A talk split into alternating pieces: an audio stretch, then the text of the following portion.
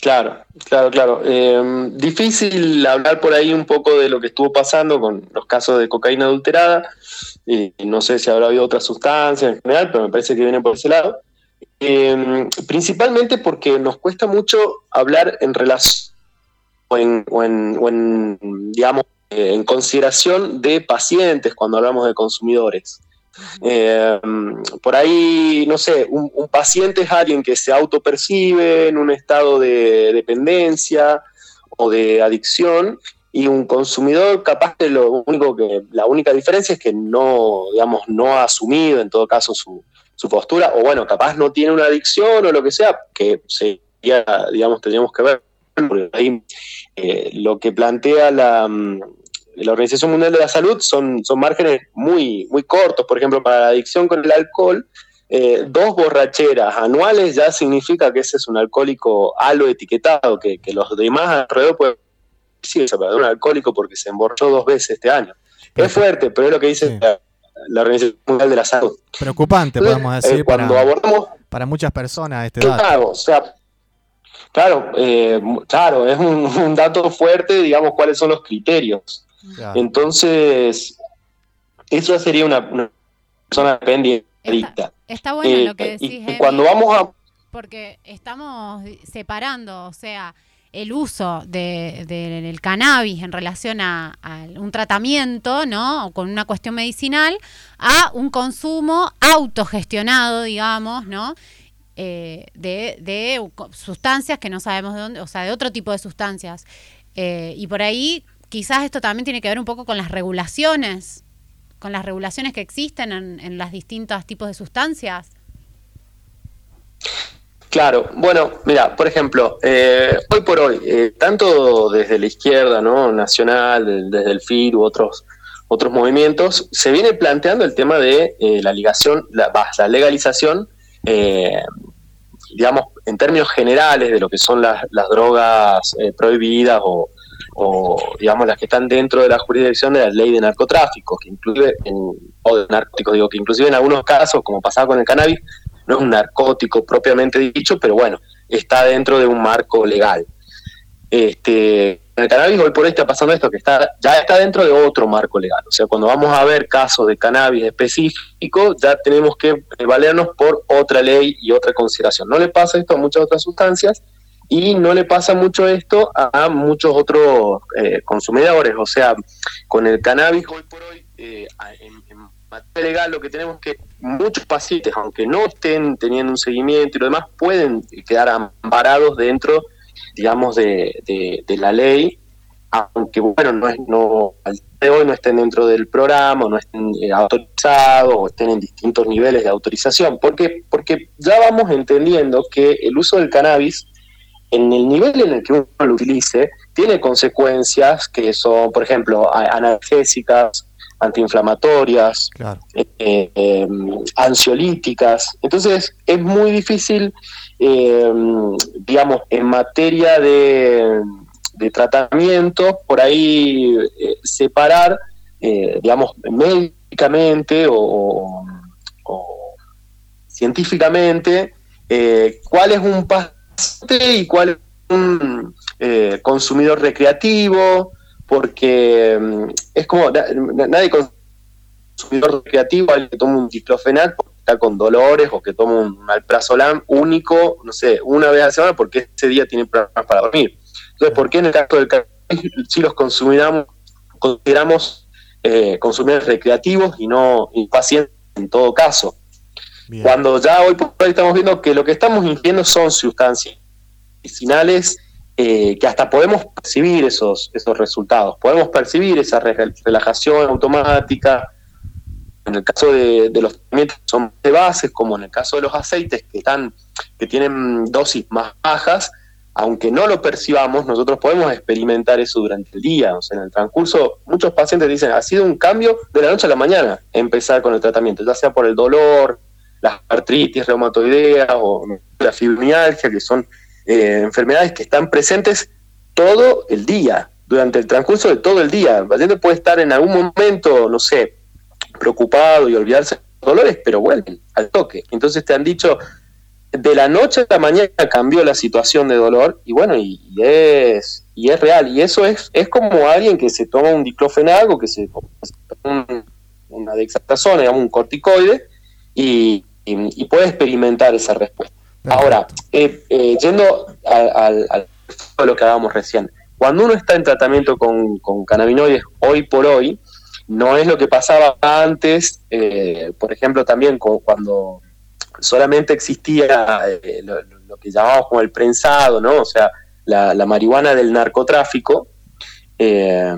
Bueno, también pasaba mucho de esto, que vos no sabes qué estás consumiendo, en lo concreto. Hoy por hoy, con, los consumidores de, de alcaloides inclusive de anfetaminas, otras cosas, las personas no saben que están comiendo. les dicen cualquier cosa. Y como estás tratando con una persona que es, digamos, eh, un, mediador igual que uno, en ningún momento estamos tratando con un profesional o con un bioquímico que dice, no, mira esta muestra o esta, esta, esta sustancia, yo la hice así, así, mezclé, no sé, un alcaloide y mezclé esto y, y bueno, y fue saliendo y es estable porque, bueno, todo eso es lo que se pierde, pasamos a, manos de perfectos desconocidos a, recibir cualquier mezcla que sea rentable de alguna forma. Algo más de fondo, sí. claro, es eh, sin, sin ningún tipo de, ¿cómo se llama? De, eh, ah, esto,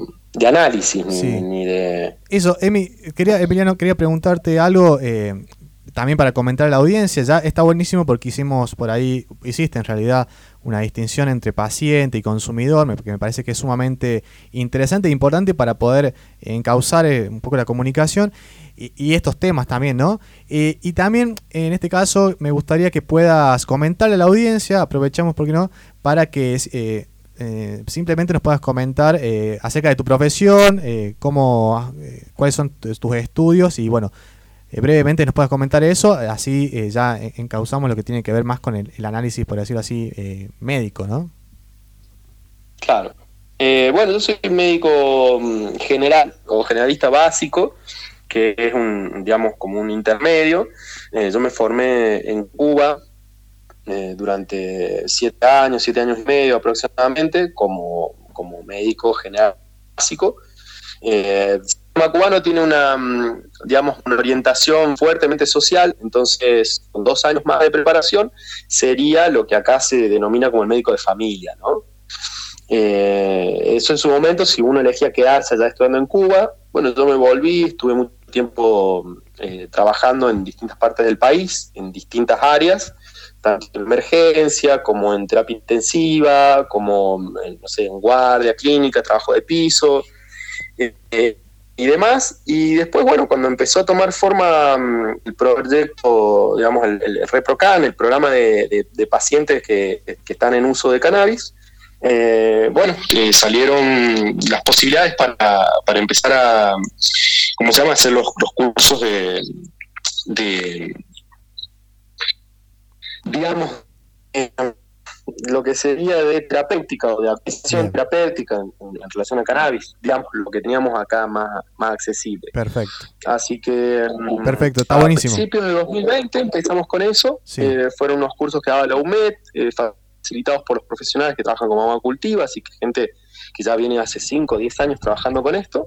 Y bueno, tuvimos un curso eh, relativamente corto, de un par de meses de, duración, con, con profesionales tanto de la Universidad de La Plata como de la UBA eh, en relación con, digamos, con, la plataforma virtual que proporcionaba la UMED. Y a partir de eso, bueno, mandaron su certificación y lo demás. Para el momento estaba, ya estaba activada la plataforma de, Argentina y de ReproCan. Así que bueno, ahí empezamos a, mediados de, eh, perdón, 2021 a, tratar pacientes específicamente de cannabis. por otro lado, yo, trabajo como auditor para, para Osprera Catamarca, que es la obra social de los trabajadores rurales. Y bueno, de ahí el resto de, mi tiempo, por ahí hay una guardia para el ministerio, pero si no, estoy dedicado a los pacientes con cannabis. De una. Emi, eh, te quería preguntar, así como para, para charlar un poco, porque corren muchas informaciones por diversos lados y a veces se nota un desconocimiento. Hace un rato hablábamos, bueno, de lo que pasó, no, sabemos muy bien los detalles del, tema, pero eh, la policía, si no recuerdo mal, de la provincia de Buenos Aires, deteniendo una usuaria del Reprocan, o sea, todavía falta mucha información, a pesar de que también hay mucha más información que hace unos años. Eh, y bueno, por cuestiones que me han pasado también, con situaciones con, pacientes, ¿no? Familiares, eh, muchas veces nos encontramos con eh, el tabú, ¿no? Frente al cannabis pero la aceptación, digamos, o sea, como que hay una relajación total cuando le nombramos drogas por ahí, otro tipo de, sustancias, no sé, eh, opio o morfina, y son cosas que están como súper naturalizadas y parecen bárbaras y hasta es como que tienen una imagen más de saludable y el cannabis todavía tiene ahí ese estigma, ¿no? Esa estigmatización, esa demonización de la sustancia. Entonces, siempre que tenemos la posibilidad de hablar con vos, como ya, ya ha pasado en la entrevista de, hace un tiempo, recordar que, nos hables, que nos cuentes eh, esto, o sea, cómo el cannabis puede, eh, o, frente a qué sustancias y en qué situaciones el cannabis ha mostrado ser eh, un tratamiento, obviamente que tendrá, ya nos contará sus matices, ¿no? Pero viene a reemplazar algunas drogas que están más naturalizadas y que por ahí tienen otros efectos adversos y que el cannabis no los tiene, ¿no? Claro. Em, a ver, vamos, vamos por partes. Em, lo principal es, tomar en cuenta que el cannabis es, eh, o sea, siempre que hablamos de, tratamientos con cannabinoides, hablamos de una familia muy amplia de sustancias eh, activas, de fármacos, que además tienen la particular, particularidad que trabajan muy bien juntos se ha descubierto lo que se denomina eh, efecto séquito, y que es que eh, los cannabinoides tienden a regularse los unos a los otros. Entonces, por ejemplo, la dupla THC y CBD, si bien eh, por separado se ha visto tanto el CBD como, como THC, que es básicamente la molécula que estaba demonizada dentro del cannabis por los efectos eh, psicotrópicos que puede tener en, el caso de consumos eh, intoxicantes, ¿no? consumos eh, muy por encima de lo que es una dosis diaria, una dosis de mantenimiento, y que pueden dar ataques de pánico, que pueden dar cuadros de, paranoia, como, como los eventos, vamos a decir, más críticos, ¿no? Y de repente se han empezado a desarrollar otras, otras, otras sustancias, como por ejemplo la pregabalina que es una, en, realidad es, un, un analgésico de origen central, se denomina parecido un poco, o sea, la forma de, actuar parecido un poco como a los opiáceos, o sea, trabaja en el sistema nervioso central.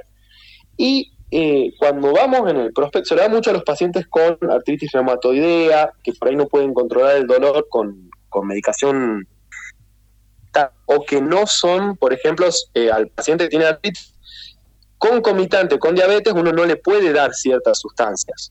Entonces, pues, no se puede utilizar corticoides porque vayan en, contrapartida de, la diabetes. O, la hipertensión, no se pueden utilizar corticoides, no se pueden utilizar muchos AINES. Entonces, ¿qué, hacemos con esos pacientes? Que van a terminar en un tratamiento con opiáceos, que como sabemos son altamente eh, ¿cómo se llama? Dependientes, o sea, generan mucha adicción. Claro. Después no se puede volver atrás de un opiáceo, o cuesta mucho en realidad. En este caso, atrás con terapia. Hablamos de, perdón, Emi, de entonces, clonazepam, ribotril, ese, tipo de... Bueno, clonazepam, ribotril y otras benzodiazepinas, como se llama el grupo de familia, cuando decimos cannabinoides, bueno, cuando decimos benzodiazepinas son todas estas. Entonces, eh, eh, digamos, se ha visto que son muy efectivas, no para todos los pacientes, pero son muy efectivas para lograr, por ejemplo, una relajación rápida, un, estado de onírico rápido para poder entrar en el sueño, para personas que con mucho insomnio, y son buenos paliativos de ansiedad. Pero también han demostrado que tienen un sistema como de reseteado del sistema nervioso central. Vos a la, a la mañana temprano no te acordás ni qué soñaste.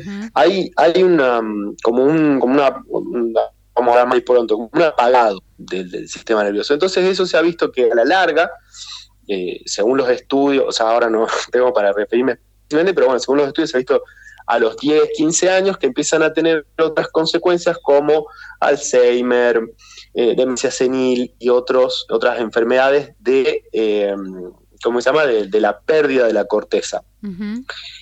Eh, recién les daba el, ejemplo de la pregabalina, que es una sustancia que se está utilizando mucho en muchas patologías similares a, las que se está utilizando el cannabis, como son, por ejemplo, los cuadros convulsivos y demás, porque es un relajante del sistema nervioso central.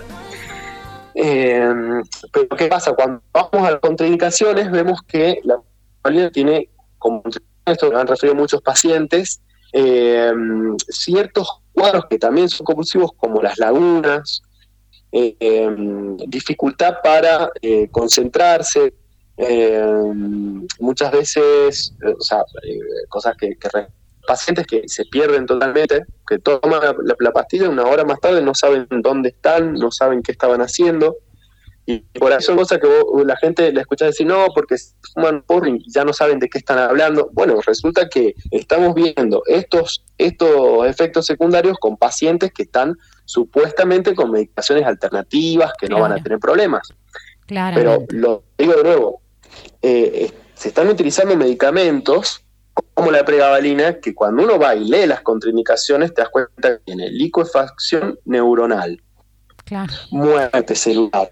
Terrible, ¿no? Y cuando hablamos de muerte celular de las neuronas, estamos hablando prácticamente de eh, pérdida de funciones corporales básicas. O sea, es, muy grave y se dan, eh, digamos, dosis muy altas de pregabalina, porque además tiene mucho acostumbramiento, entonces se está trabajando con un medicamento que además cuando vas a buscar el ¿cómo se llama? La, la, la o sea, cómo, cómo, se, cómo se maneja el, medicamento, encontrás que, hay muy poca información, que todavía se lo está estudiando y está muy, eh, ¿cómo se llama?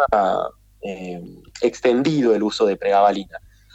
Eh, es, es uno de, de, las sustancias que está en estudio en paralelo con, con el cannabis. Otras son las benzodiazepinas por estos efectos que tienen a largo plazo, eh, y, qué pasa cuando analizamos el cannabis? También tiene efectos a largo plazo, pero cuando se utilizan las monodrogas. Y esto se ha visto últimamente con el CBD, que se hablaba de, que era la molécula eh, un poco una panacea. Ahí, ahí queríamos, ahí queríamos llegar con lo que decías al principio, o sea, esta cuestión de que eh, de, sintetizar estos componentes del cannabis, que en realidad lo que está mostrando, digamos, la planta misma está mostrando que tiene una combinación eh, de sustancias. Necesaria para los tratamientos. Claro, por eso también eh, ahí entraba un poco esto de, la naturalización, digamos, de las cosas que, que, estamos tomando libremente, ¿no? O bueno, bajo receta, pero digamos, con, que están indicadas por los médicos y las médicas, y eh, el, cannabis, por su parte, tiene como una combinación de elementos que de por sí ya funcionan y por eso está bueno, por eso está bueno, te pregunto, eh, el tema del, cultivo y de consumir la planta de una forma más directa, que no tenga tanto procesamiento, algo, hasta eh, más o menos vamos entendiendo eso de lo que decís. Claro, claro, claro. Sí, eso es, eso es un poco lo que se está demostrando eh, o lo que estamos viendo con, los estudios que ya tienen 5 o 10 años, que, por ejemplo, el CBD también tiene muchas reacciones adversas, no deseadas, cuando se lo utiliza como monodroga, que fue lo primero que se empezó a utilizar, más que nada en Estados Unidos, donde ya se usaba un producto mm, registrado como Nabilona, que es un THC sintético.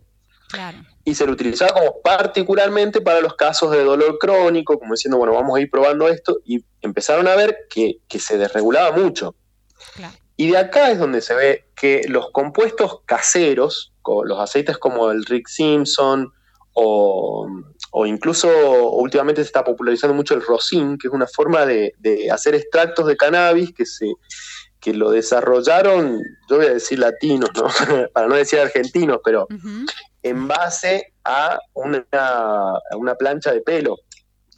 Agarraban los, los, cogollos secos, digamos, eh, manicurados, los ponían con una planchita de pelo y con un papel resistente al calor, y esto sacaba todo el extracto de, de, digamos, de cannabinoides de la planta, y lo que quedaba era el extracto por un lado, que eso se lo puede pasar a aceite, se lo puede pasar a alcohol, son sus diluyentes naturales, o se lo puede vaporizar. Bien, perdón, hago, un paréntesis muy eh, absurdo quizás, pero para esta altura de la conversación, pero eh, le, hablo ahí por ahí a, mi tía o a alguien que quizás personas que no saben, eh, cuando hablamos de cogollo hablamos del fruto del, cannabis, ¿no? Claro, cuando, cuando hablamos de cogollo hablamos de una forma de floración específica de ciertas plantas. Bien. Le pasa lo mismo, por ejemplo, eh, a la selga. Vos sabés que mi a la selga. Mi mamá vino el otro día y dice, no sabes los cogollos que tengo. Y yo dije, ay, mami. Y, me estaba hablando de los cogollos de la selga, claro. claro. pero, pero justamente son esas flores que, que están con, con las semillitas Y, y, donde concentran estas sustancias. Sí, sí, sí, exacto. Exacto. Eh, bueno, yo voy a decir el lúpulo o la, o la cebada de la, de la cerveza, que también tienen una forma muy, muy similar son prácticamente primos y que también en el lúpulo, en el lúpulo podemos encontrar eh, extractos de CBD. Ahora, ahora te quiero hacer una eh, consulta. Por ahí eh, se ve, he visto hace muy poco en, en propagandas, ¿no? Ya de, Telefe, etcétera.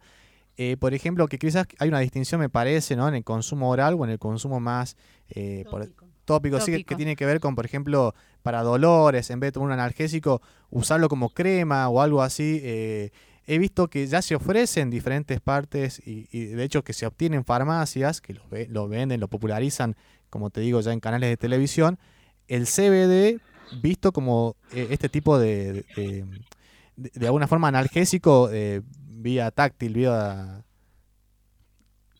Sí, sí, sí, tanto CBD como THC eh, se, pueden, se, pueden utilizar en cremas eh, para el uso tópico. Eso, esto, por ejemplo, más que nada en las artritis reumatoideas o otros tipos de artritis que, eh, digamos, que lo que más sufren específicamente son las articulaciones. Entonces uno los pone en el lugar y en 10-15 minutos ya están empezando a hacer efecto. Eh, sí, sí, sí es. Eh, bueno, pasa, digamos, esto es algo que es, uno cuando va a, ver farmacia, es, son formas de administración, lo podemos utilizar. Vienen, por ejemplo, los parches de diclofenac, eso también se podría usar, parches de, de, cannabinoides. Lo importante ya es cómo se solubiliza ya la sustancia, eso lo vamos viendo según, según la enfermedad. Eh, o según el estadio de la enfermedad algunas veces. Y que no se sí es una, una posibilidad químicamente, digo, ¿no? Y que no se sinteticen químicamente, sino que tengan este procedimiento más natural.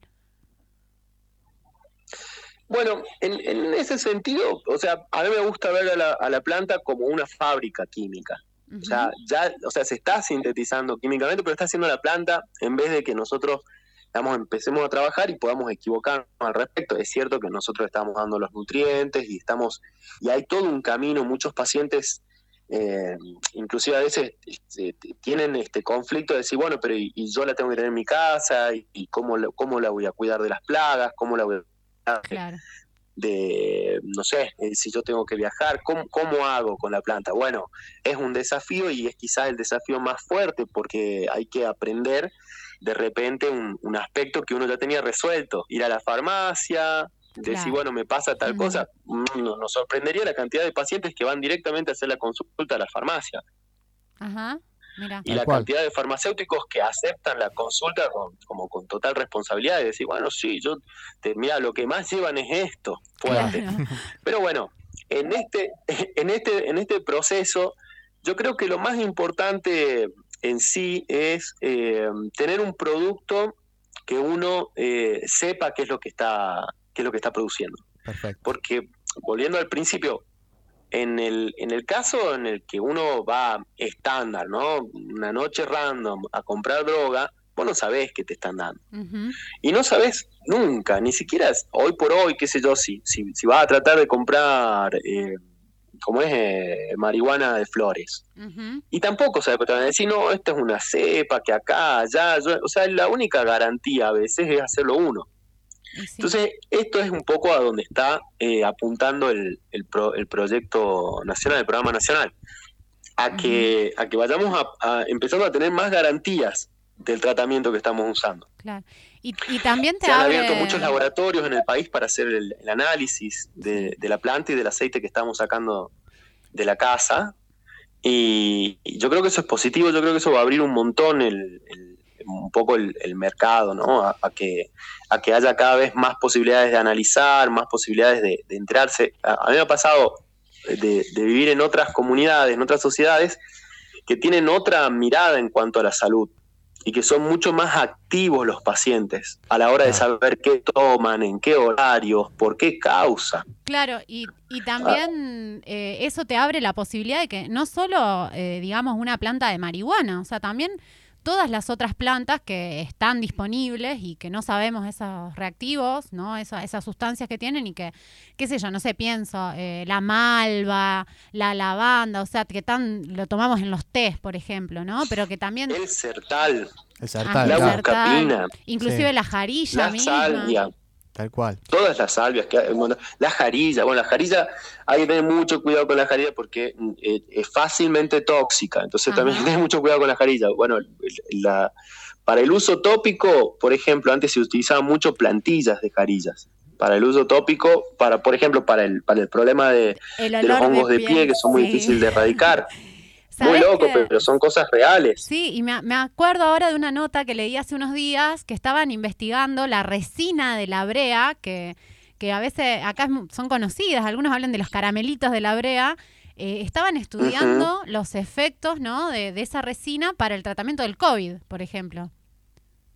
Ah, mira, mira, yo la tengo a la brea para el tratamiento de los hongos, principalmente capilares. Los shampoos de brea a mí me pasó estando en Cuba, eh, teniendo el pelo muy largo, un pelo, pelo enrugado, que me, sufrí ahí un hongo capilar cuando era estudiante y ellos desarrollan, en Cuba tienen una farmacéutica natural muy extensa, eh, se, investiga en todas las provincias, tienen su centro de investigación de medicina natural y, entonces aprovechan prácticamente todo lo que tienen. Y bueno, vendían estos, estos shampoos de brea, no hacían ni espuma, pero en dos días se me acabó la infección, que me tuve que cortar el pelo y todo, y no pasaba nada, y en dos días se me fue la infección que tenía con, un honguito capilar. Este, y, fue increíble. Esto cuando llegué acá, no, no, la brea es monte, se la descarta, y, el, y el, digamos, el ámbar de la brea, la savia esa de la brea, que, o sea, de por sí cuando la estudiamos, conversábamos con un amigo que es, ah, no me acuerdo ahora, eh, ingeniero agrónomo. Y mm, él, me contaba un poco por qué es que saca la brea, esta, esta sustancia que es para reparar cuando tiene algún, cuando sufre algún daño vil la planta, automáticamente empieza un poco como, como digamos, como el cabro sudar su propia, su propio arreglo.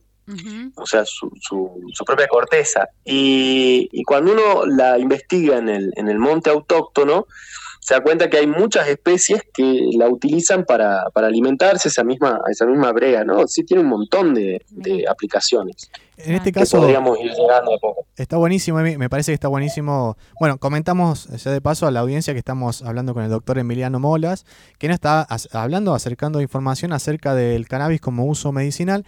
Y me parece que está bueno como este entramado de la charla, porque también nos hace hacer una relación ¿no? Eh, eh, que, intrínseca, intrínseca que tenemos con la naturaleza, en este caso comprender, eh, venimos hablando de diferentes plantas nativas, es difícil encontrar un, bosque de, cannabis en, estas regiones, pero quizás pensar justamente lo que tiene que ver con la producción, el autocultivo, como una posible salida también a, esta, a estas soluciones que tienen que ver con, con bueno, el uso de, medicamentos que, que ligados a, farmacéuticas que por ahí o a otros procesos químicos que no comprendemos y tampoco los entendemos. Digo, dejamos de lado justamente escuchar a un médico que, está, especializándose en este tema para que nos diga acerca de justamente qué eh, consumir y qué no. Y siempre eh, abordamos a la gente que vaya y, hable con médicos acerca de qué usos eh, tiene que garantizarse para poder estar en mejores condiciones, ¿no? Pero en este caso, volviendo al, uso común que puede tener eh, el, cannabis como una planta, acercándonos a, la producción eh, de forma eh, local, de forma auto, autogestionada, hablamos, podemos preguntarte también en relación al ReproCan, que tiene que ver con esta, con esta ley, que tiene que ver con la posibilidad de, de generar un autocultivo y también eh, visto para poder beneficiarse de forma solidaria con otras personas que tengan eh, de alguna forma necesidad de, consumir este, esta planta, ¿no? Hola Emiliano, ¿nos mm. escuchas? Eh, sí, hola, ¿me escuchan? Ahora sí. Sí, lo escucho bien. Bien, perfecto.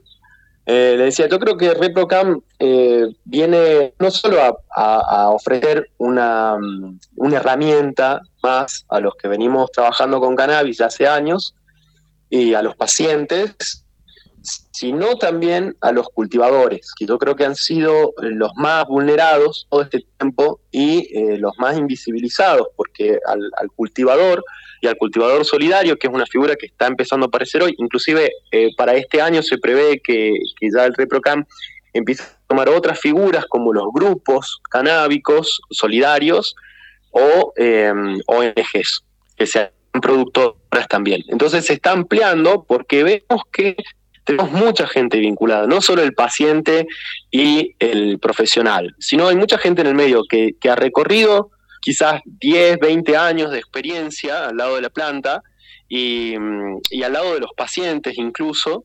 Eh, y, hoy por hoy, al principio un poco se hablaba que, bueno, que no tenía participación, que no había un lugar para, una, o una, una forma para, para albergarlos, pero lo que hemos visto es que en el, en el transcurso de, del, tiempo que llevamos eh, viendo tanto el, lo, que fue primeramente el, proyecto Marco y, lo que tenemos hoy y lo que hemos podido avanzar hoy, eh, ha sido básica la, ayuda de cultivadores expertos, principalmente para acercarnos a los pacientes a la hora de, poder llegar a un, a un, producto terminado, porque no es fácil, no es fácil eh, germinar las semillas, no es fácil mantener la tierra sana, no es fácil utilizar con cuidado los, ¿cómo se llama? Los, fertilizantes. Los fertilizantes todos deben ser obviamente orgánicos porque vamos a utilizar los concentrados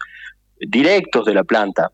No vamos a hacer un proceso como se utiliza en la extracción, en, otras formas, ya en, las formas más industriales del cannabis, que se utilizan grandes máquinas, que se utilizan grandes presiones o, éteres específicos para poder separar una molécula de la otra, y bueno, que ahí sí todos los componentes, que, no sé, eh, eh, digamos, inorgánicos que se utilizaron y que pueden ser tóxicos, bueno, van a decantar y se pierden, no pasa nada acá vamos a tener directamente la planta que cosechemos, entonces tiene que ser orgánica.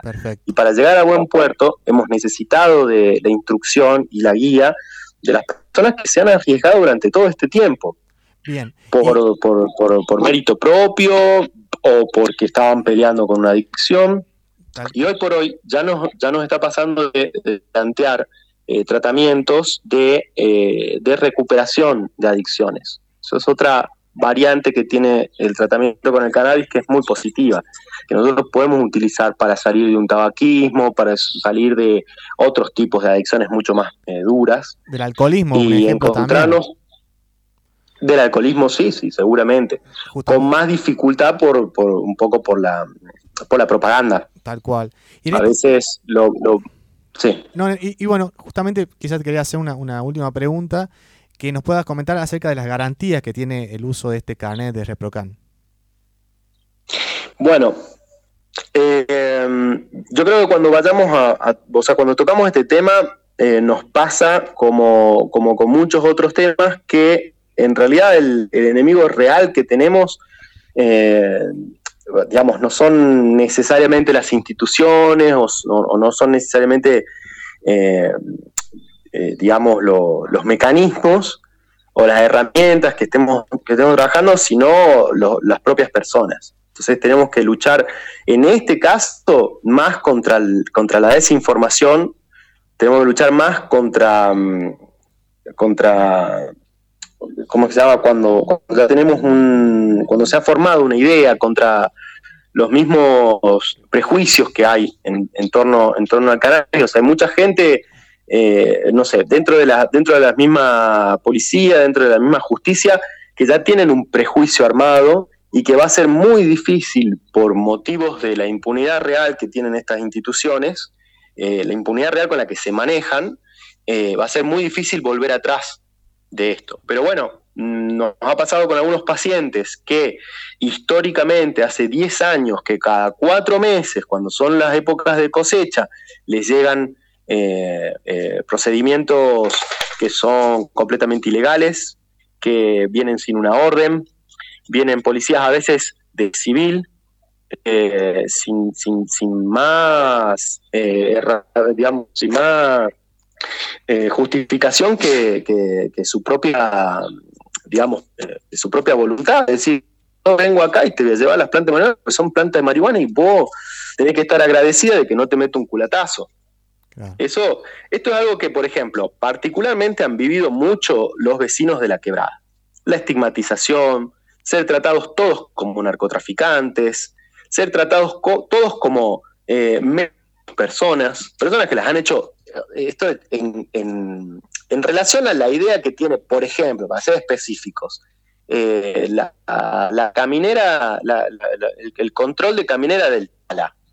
Bueno, nada, todo es droga y las personas que tienen droga no son personas, mucho menos pacientes, no, no, no. Son eh, humanos desprovistos de su, de su condición de ciudadanos. Entonces, podemos hacer con ellos las cosas que no podemos hacer con otras personas. Esto es muy peligroso porque combatir con esto significa que nosotros tenemos que invertir un montón de tiempo, un montón de fuerza, y del otro lado tenemos una institución profundamente corrupta que eh, difícilmente se está sacando esto. Hoy, hoy, hoy leía que, eh, bueno, ha habido unos acontecimientos tremendos en, en, South Hill y, se reemplazó a toda la cúpula policial departamental. Porque, porque, bueno, es, tremendo que sigamos viviendo en una impunidad, o sea, los, los policías y los otras, eh, ¿cómo se llama? Otros funcionarios a, nivel eh, justicia eh, tienden a protegerse y a cuidarse uno a los otros, no importa que hayas hecho, lo que importa es que, bueno, yo te conozco de antes, son buenos muchachos, y, y es, es, tremendo, porque pasamos a vivir en una en una situación que ya no es la democracia que planteamos y que votamos y que defendemos. Es, son unos, unos, unos grises, unos negros, que, unos claroscuros que ya no tenemos eh, verdaderas garantías. Si es que no, no replanteamos. Entonces, eh, el ReproCam es un, programa que está muy, explicado en sí mismo. Eh, uno cuando, cuando da consulta, cuando llena los formularios, te queda muy claro el tratamiento que estás haciendo, te queda muy claro por qué lo estás haciendo y hacia dónde vas. Y de repente que vengan eh, personas, autoridades públicas, que ponen sus prejuicios adelante de su, de su función, de su función real, y esto pasa mucho en la justicia y pasa mucho, inclusive en la medicina también pasa mucho. Esto vamos a aprovechar ahora para remarcarlo. Hay muchos médicos que ponen médicos, enfermeros, eh, todo, todo, todo, el sistema. Eh, bioquímicos, todo, ponen por delante su prejuicio personal al problema real del paciente. Esto es gravísimo, esto es algo de lo que tenemos que desembarazarnos y yo entiendo, mm, me parece entender o, lo, puedo llegar a, explicar desde desde el lado a veces de la digamos, de la inactividad que le genera a, muchas personas, o no sé, del ocio que le genera a muchas personas tener que aprender algo nuevo. No, yo ya sé que esto es así y no me lo cambia nadie. Por más que vea que no está saliendo bien. Por más que vea que, eh, los chicos que consumen marihuana en la adolescencia y después eh, tienen problemas de policonsumo y tienen un montón de problemas y porque han sido totalmente desamparados. Entonces no está saliendo bien. La fórmula que venimos utilizando, que vienen utilizando las instituciones, de tener prejuicios, de tener eh, eh, conclusiones ya sacadas cuando, cuando vienen a abordar un paciente, de no entenderlo ni como paciente y muchas veces ni como persona, son el problema real. De ahí en más, eh, tanto, tanto el programa de cannabis como muchos otros programas eh, no, están perfectamente planteados. Clarísimo. Ahora que, hay que acomodar cosas como la página, que si funciona o no funciona, eh, tendremos que hacer, no sé, claustros nacionales, tendremos que hacer, no sé, reseñas nacionales y ponernos de acuerdo todos en cómo vamos a prescribir y cómo vamos a, hacer cursos abiertos para que todos los profesionales pongamos al día. Perfecto, si eso hay que hacerlo.